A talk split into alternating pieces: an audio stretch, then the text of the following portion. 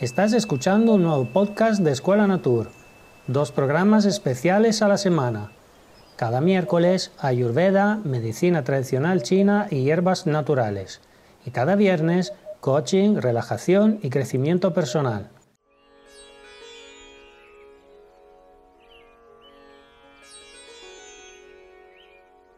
Hola, bienvenidos a un nuevo podcast de Escuela Natur.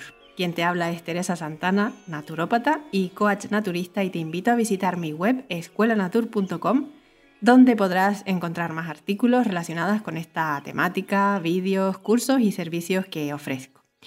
Bien, antes que nada, pido disculpas si escuchas sonidos de fondo como viento, avionetas, pájaros, gallos y demás, porque estoy grabando en el exterior, en medio de los árboles. Me he venido aquí para tener un poquito más de inspiración y compañía de la naturaleza. Hoy, como cada viernes, ya sabes que vamos a hablar de temas y aspectos que nutran más a nuestra parte emocional. En este último año mm, estamos pasando por numerosos retos, vamos a llamarlo así. Algunas personas lo han llevado mejor que otras y en gran medida eso ha sido gracias a que su inteligencia emocional está tal vez más desarrollada. Puede que tengan una mejor gestión de sus emociones y bueno, esto sin duda hace que la vida sea más sencilla, con menos altibajos y menos sufrimiento al final. Por eso, hoy vamos a hablar de cómo hacer un diario de emociones, paso a paso, y daré varios ejemplos. Tal vez el miedo, eh, la ansiedad han sido pues las dos emociones principales que se han visto más reflejadas en esta etapa que estamos atravesando e intentando trascender. Y me he estado preguntando, ¿qué puedo hacer para aportar un poco de equilibrio y que la balanza emocional no pese tanto del lado negativo? ¿Qué nos puede aportar el ayurveda en la gestión de estas emociones? Como ya sabrás, el ayurveda abarca todo lo relacionado con el bienestar. Es la ciencia de la vida y existe una subdisciplina ayurvédica que se centra en lo que hoy se define como psicoterapia. Ellos fueron pues, tal vez los primeros psicólogos realmente, ya, porque ya indagaban en, en los aspectos emocionales y mentales y habían eh, personas dedicadas a ello que sabían perfectamente la influencia que tiene en nuestra salud las emociones. Los psicólogos, psicoanalistas, médicos de la mente de, de entonces, de aquella época, se llamaban Tadvidya Seva. Tadvidya significa experto y Seva es un acto de, de compasión y cuidado por los demás por encima de uno mismo. Así que un Tatvidya Seva era una persona experta en el cuidado de otros de una forma tremendamente compasiva. Ellos se dedicaban a esta rama de la ayurveda tan interesante, pues según estos expertos, los trastornos que afectan y perturban a nuestra mente tienen dos causas dos orígenes principales. Un origen de los problemas son los deseos insatisfechos o hacer lo que uno no desea. Y el otro origen de estos problemas es lo que en Ayurveda se denomina praña aparada, es decir, actuar en contra de los intereses elementales, de nuestros intereses básicos ya sea porque está perturbada la comprensión, la voluntad o la memoria. Existen tratamientos ayurvédicos para el miedo y la ansiedad que se pueden combinar con actuaciones más físicas, es decir, a nivel de fitoterapia, masajes y demás, y con actuaciones psicológicas.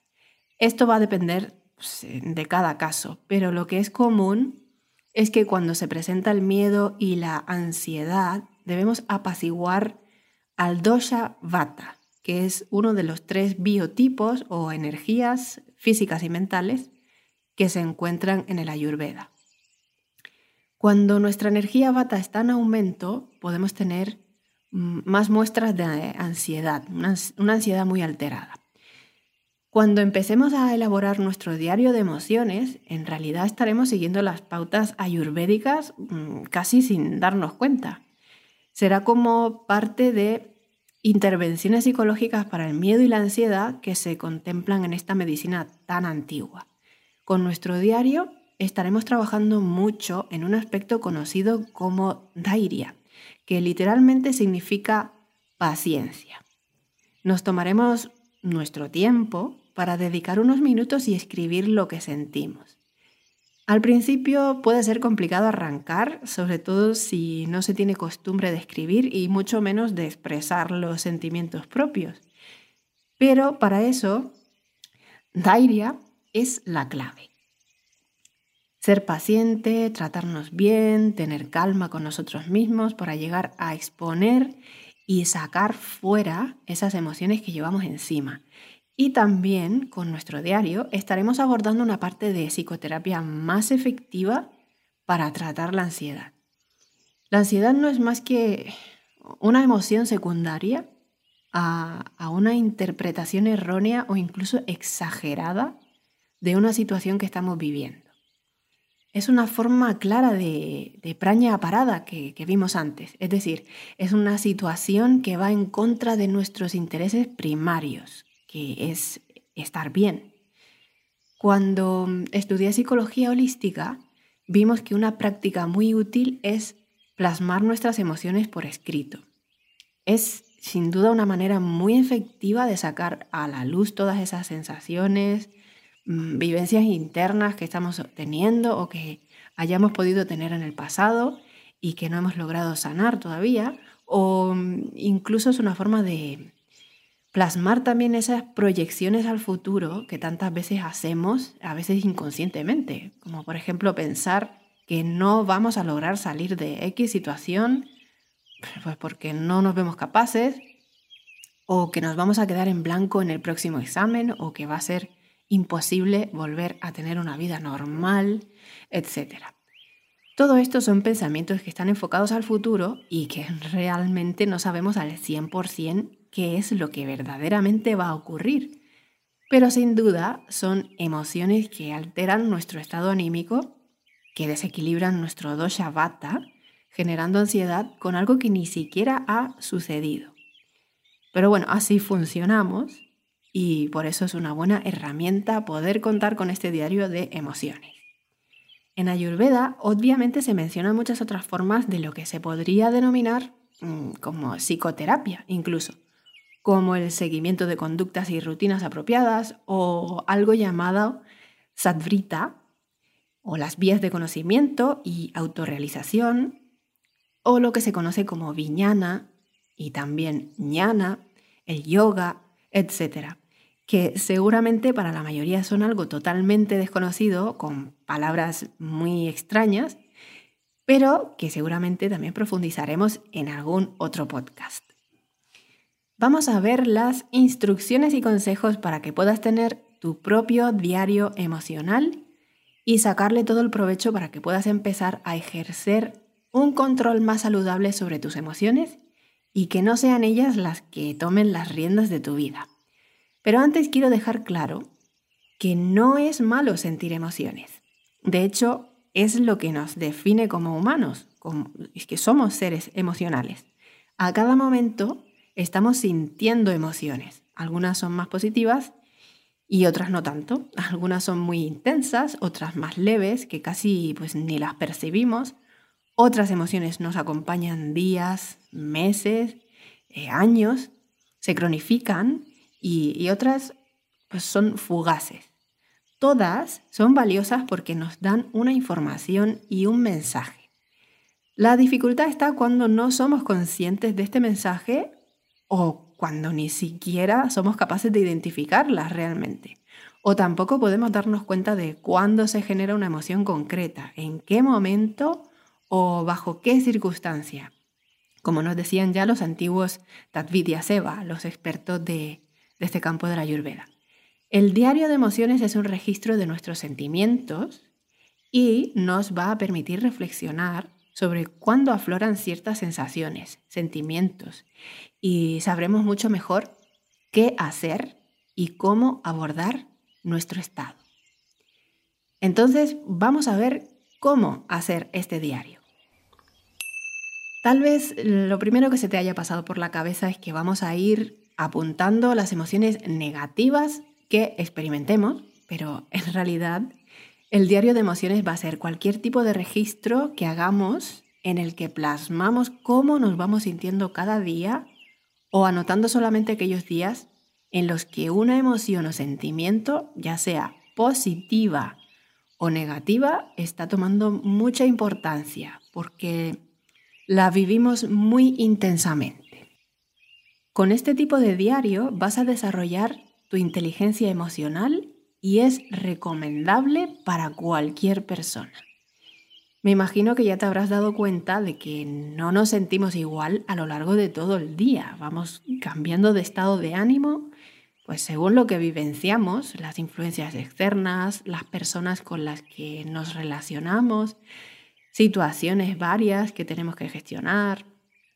Todo esto pues nos hace tener diferentes emociones que por norma general son emociones a las que nos adaptamos bien, siempre y cuando lo que experimentamos no sea demasiado intenso para nuestro día a día. Es obvio que la vida ahora nos está cambiando de alguna manera y se pretende tener una nueva normalidad, esta expresión que tan poquito me gusta.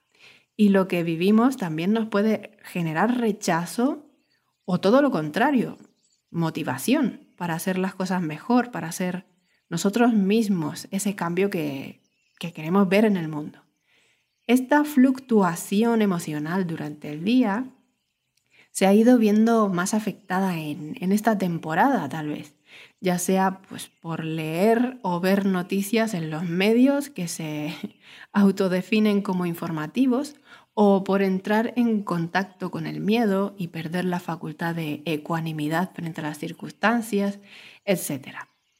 Vivir las emociones no es lo mismo que saber detectarlas y gestionarlas.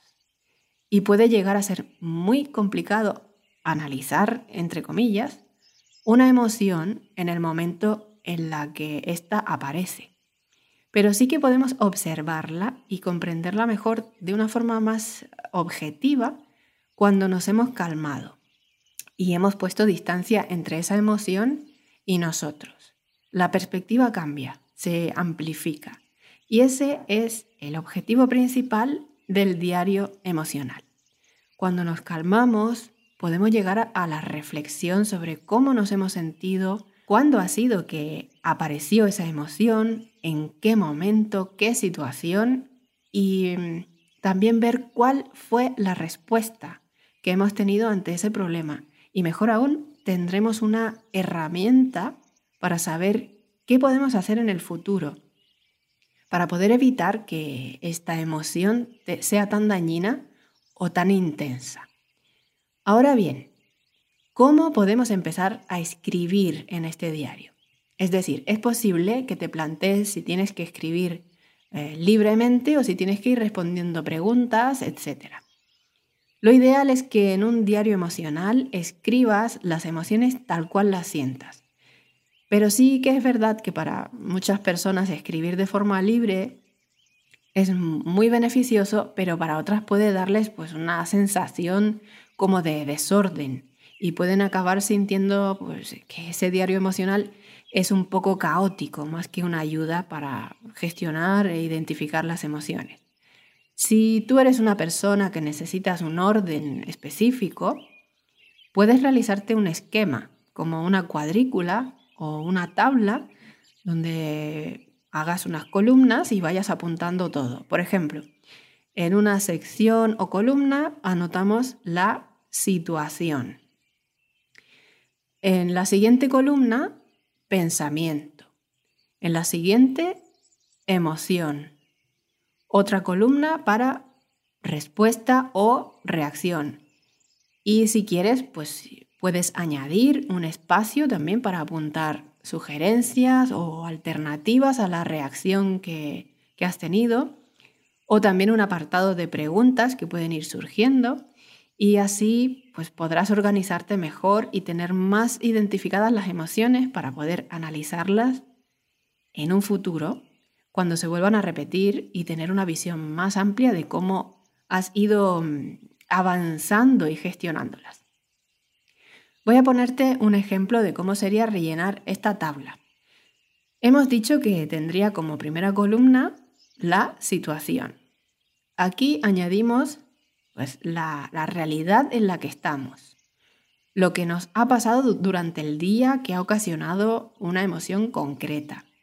Hay que ser lo más específicos y concretos posible, con todo detalle, añadiendo incluso a personas implicadas, etc.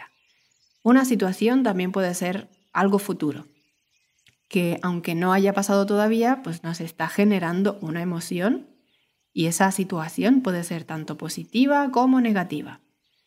Te pongo un ejemplo que mm, es bastante personal. Es un ejemplo real de mi diario de emociones. Si bien yo escribo libremente, sin hacer esta tabla o, cuadrícula, la voy a adaptar para que tengas pues, un ejemplo más claro. Cuando empiece la primavera, haré un retiro de 24 horas en el bosque dietando una planta. Bien, ya tenemos la situación concreta, en mi caso es algo que se refleja en el futuro. Aún es invierno eh, cuando estoy haciendo este podcast, así que estoy proyectándome ya en la primavera. Ahora, en la columna o apartado de pensamientos, añado las ideas que me pasan por la cabeza que, que tengan una relación con la situación. Puede ser cualquier idea que se me cruce. Lo bueno de escribirlas es que las sacamos del abstracto de nuestra mente y las podemos ver con claridad. No es algo que, se queda ahí flotando, indefinido. Es decir, escribiéndolas, vamos a darnos cuenta de si esas ideas son una exageración, si son muy negativas, catastrofistas o todo lo contrario, demasiado optimistas, etc. En mi caso, se me pasan varias ideas. Entonces escribo, voy a pasar frío por la noche. Al inicio de primavera suele haber lluvias y tengo que ir preparada, no puedo ponerme enferma. Otra idea. Va a haber confinamiento y será complicado irme. Otra idea más. Tengo que elegir bien la planta que voy a estar tomando durante las 24 horas, es decir, elegir bien un aspecto a trabajar durante el retiro.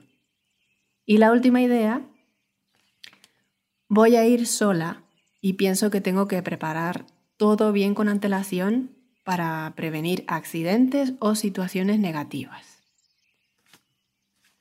Bien, una vez ya hemos expresado nuestras ideas sobre la situación, es momento de rellenar la columna de sección de emociones. Esta parte va a reflejar cómo nos sentimos. Es la parte más complicada generalmente. Hay que identificar aquí y, especificar bien cómo nos sentimos. Y a veces es tremendamente complicado.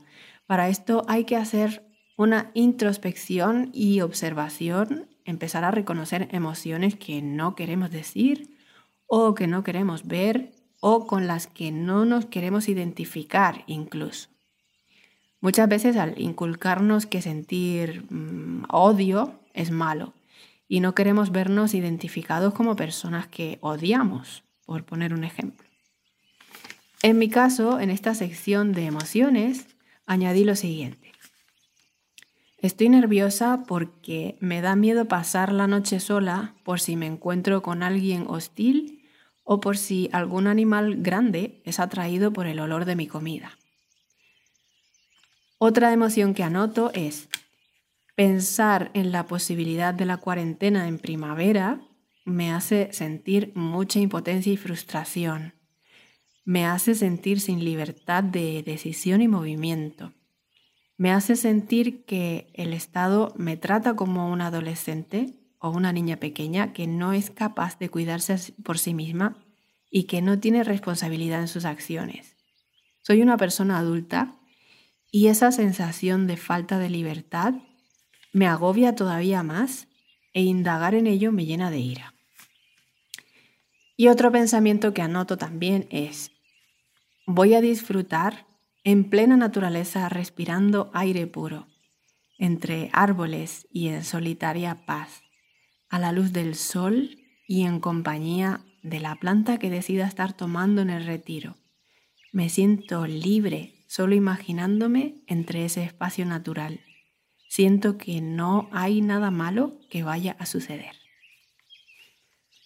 Bueno, todas estas anotaciones son muy personales, como ves, pero no me importa compartirlas porque sé que en cierta manera algunas personas pueden llegar a sentir también lo mismo o emociones similares. En la siguiente sección es donde anotaremos las sensaciones. Para muchos, sensaciones o emociones pueden ser algo similar, pero en realidad, en el fondo, no lo son. Puedes anotar sensaciones físicas incluso. Pero bueno, que esta columna puede formar parte realmente de la anterior, de las emociones. Aunque si la dedicas únicamente a escribir las sensaciones físicas, puede resultarte muy útil. En las medicinas más antiguas se asocian las emociones a órganos y partes de, de nuestro cuerpo muy específicas. Y si logras ver que existe una relación entre una emoción que tengas y una sensación física que te aparece, puedes aprender mucho sobre cómo somatizas las emociones y sentimientos. Por ejemplo, siguiendo con mi caso, en la columna de sensaciones físicas añado lo siguiente. El miedo a pasar la noche sola me provoca taquicardia. La cuarentena me genera tal rechazo que siento náuseas en el estómago y cuando sigo alimentando ese sentimiento, acaba por convertirse en tensión muscular que afecta a mis cervicales y espalda alta. La sensación de estar disfrutando en la naturaleza me hace bajar la tensión muscular y siento una amplitud sin igual en la parte central de mi pecho. Bien, es muy útil tener este tipo de información porque un ejemplo clarísimo es el de la cuarentena, que he identificado que me hace sentir náuseas y tener el estómago en esa, en esa sensación. Efectivamente es algo que no estoy logrando digerir en mi vida y que me genera ese estado físico. Es muy revelador. Siguiendo con la columna donde anotamos la respuesta o reacción, en mi ejemplo he anotado Estoy empezando a hacer planes para tenerlo todo asegurado en mi retiro. ¿Qué comida llevar? Utensilios para hacer fuego. Me he asegurado de que tengo saco de dormir adaptado al clima y también he comprobado si tengo una manta extra ligera de transportar por si esa noche refresca, que al principio de primavera todavía hay heladas. Es decir, en mi caso, mi respuesta o reacción es la de que ya pasé a la acción y he comprobado lo básico para poder estar confortable y segura en mi retiro. Y hacerlo con tiempo por si necesito adquirir algo extra que, que ahora no tenga. Ahora, en la columna o sección de sugerencias se anotan las cosas que nos sugiere esas emociones que apuntamos antes o se anotan las alternativas que tenemos en las reacciones o respuestas que hemos tenido, o ambas cosas a la vez. Bueno, vamos a verlo mejor con mi ejemplo. Sugerencias. Debería no gastar tanta energía pensando en que puede haber un confinamiento. Lo mejor que puedo hacer es vivir el día a día, el aquí y el ahora.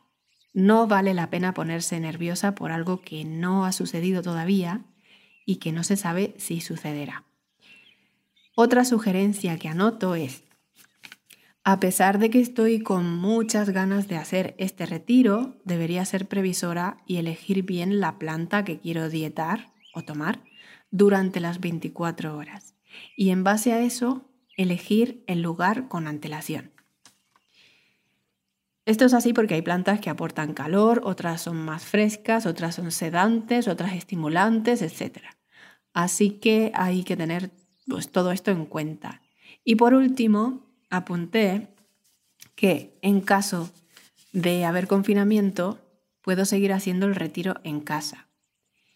No me genera la misma sensación o emoción, pero el trabajo puede hacerse igualmente y es puede ser una buena alternativa. Y así tendríamos completado el diario de esta situación concreta que te he puesto como ejemplo. Algo importante es que para tu diario de emociones uses una libreta o un cuaderno de papel. Es decir, escribir todo a mano y olvidarte de usar el móvil o el ordenador, eh, computadora, la tablet, etc., para este tipo de trabajo personal. Cuando escribimos en papel, estamos ejercitando a nuestro cerebro de una manera distinta y también el acercamiento a nuestras emociones se realiza de una forma más íntima, aunque no lo creas. La escritura a mano es tremendamente reveladora y ya tenemos demasiada tecnología de por medio como para también implicarla en nuestra redacción con las emociones. Además, lo bueno de tener esta libreta o diario es que te da un mayor abanico de opciones para poder expresar lo que sientes. Como te digo, en, mi caso yo escribo libremente, no uso la cuadrícula que vimos como ejemplo. Lo escribo todo eh, sin más. E incluso añado dibujos, esquemas. Puedes añadir collage, recortes de revista o periódicos, fotos, eh, no sé, todo lo que tu creatividad te anima a hacer para desplegar esas emociones y plasmarlas en, en un plano físico, porque a veces una emoción puede venirte como un color, por ejemplo. La actividad artística está muy vinculada a las emociones. ¿Cuándo debemos apuntar estas emociones? Bueno, esto puede ser también bastante libre. Hay quien a primera hora de la mañana es cuando se siente más inspirado para contar cómo se sintió en el día de ayer, cuando ocurrió X situación. O porque normalmente tiene sueños reveladores o con mensajes y necesita plasmar esas emociones que le generaron, etc. O en cambio se puede escribir de noche o a alguna hora fija que hayamos reservado para hacer esto. Hay quien la noche le inspira más para este momento de introspección, cuando la energía es más yin, que invita más a la autoobservación, ¿no? Y hay que encontrar el momento que a cada uno le venga mejor. No es necesario escribir en el diario cada día, aunque lleve este nombre, diario, pues no hay que ser tan estrictos. Puedes hacerlo únicamente cuando identifiques esas situaciones que te hacen tener emociones más intensas. Pero honestamente, la práctica ideal sí que es escribir un poco todos los días, poniendo las emociones positivas que nos surgen como alegría, si estamos felices, eufóricos, motivados y, también las negativas, si nos sentimos agobiados, enfadados, con ira, ansiedad, desamparo, etc. Escribir a diario es mm, perfecto para las personas que tienen muchos pensamientos obsesivos o también para las personas con pensamientos limitantes cuando quieren hacer algo como puede ser un trabajo o estudiar o cualquier mm, proyecto que, surja. Apuntando estas emociones a diario es mucho más fácil identificar qué es lo que desencadena esas emociones obsesivas o limitantes. Y al, identificar ese desencadenante, podemos desarrollar la inteligencia emocional y, poder tomar acción frente a esto y así tener el bienestar que, tanto buscamos. Ver nuestro comportamiento, cómo reaccionamos y si, nos hemos anticipado a los hechos, etc., nos va a permitir tener una reflexión más eh, profunda y alcanzar en un futuro un estado más ecuánime si se vuelve a producir una situación similar. Sin duda, el diario de emociones es algo que sería buenísimo llevar cuando salgo a dietar, a dietar alguna planta, porque allí surgen y afloran un montón de cosas, aunque a pesar de que yo me considero una persona bastante equilibrada emocionalmente, pues siempre hay cosas que me sobrepasan, como todo el mundo, ¿no? Y mi meta es lograr encontrar esa ecuanimidad que tanto se trabaja con la meditación vipassana, que si no sabes qué es este tipo de meditación, te invito a que lo veas en mi canal de Liberty Odyssey o en YouTube, que aún sigue por ahí. Y el vídeo, si no recuerdo mal, se llama Meditación Vipassana, mi experiencia personal, cuatro días y lo que aprendí del retiro. No es un vídeo que haya tenido muchas visitas, la verdad, y supongo que es porque no es algo muy conocido aún o más bien es practicado por unos pocos. Pero en fin, allí está si quieres ampliar más información. Igualmente, este diario de emociones que, que vamos a crear también puede tener un uso significativo si eres una persona que practica la meditación. Si ese es tu caso, ya te habrás dado cuenta que a medida que avanzas en tu práctica de meditación, con el paso de los meses, de los años, cuando te sientas regularmente a meditar, empieza un conocimiento interior.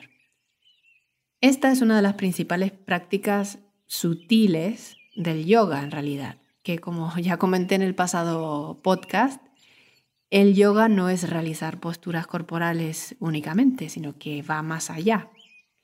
El autoestudio, la autoobservación y conocimiento de uno mismo se llama swadhyaya. Esto nos hace estar más familiarizados con nuestros deseos más íntimos.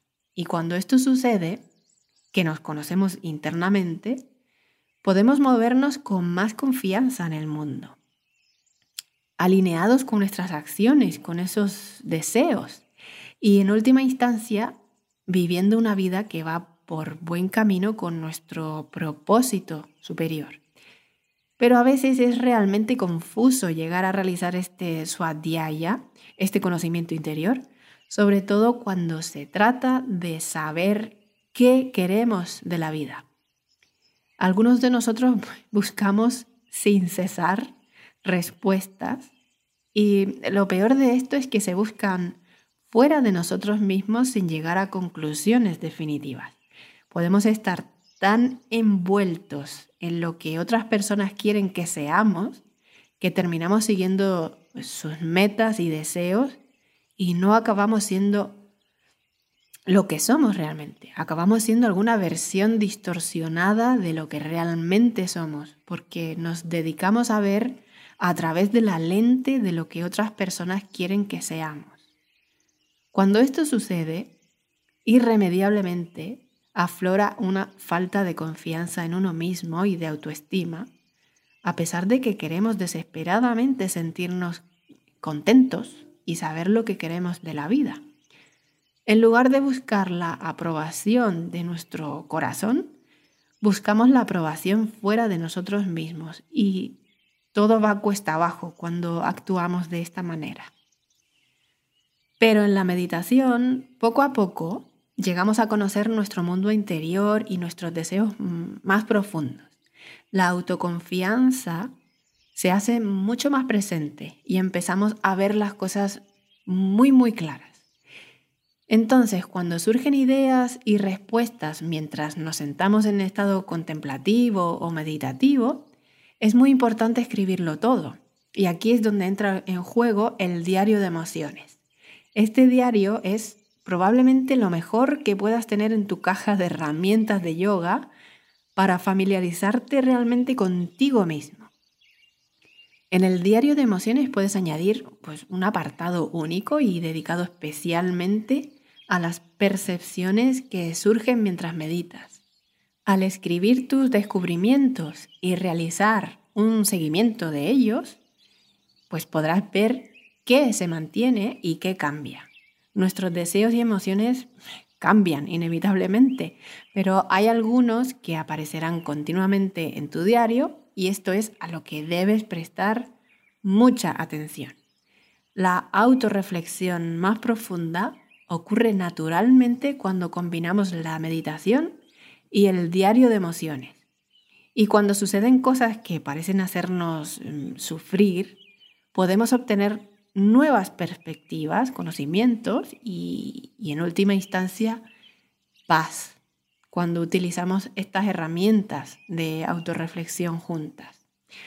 Al documentar el paisaje de nuestro mundo interior, liberamos nuestras preguntas y deseos más candentes.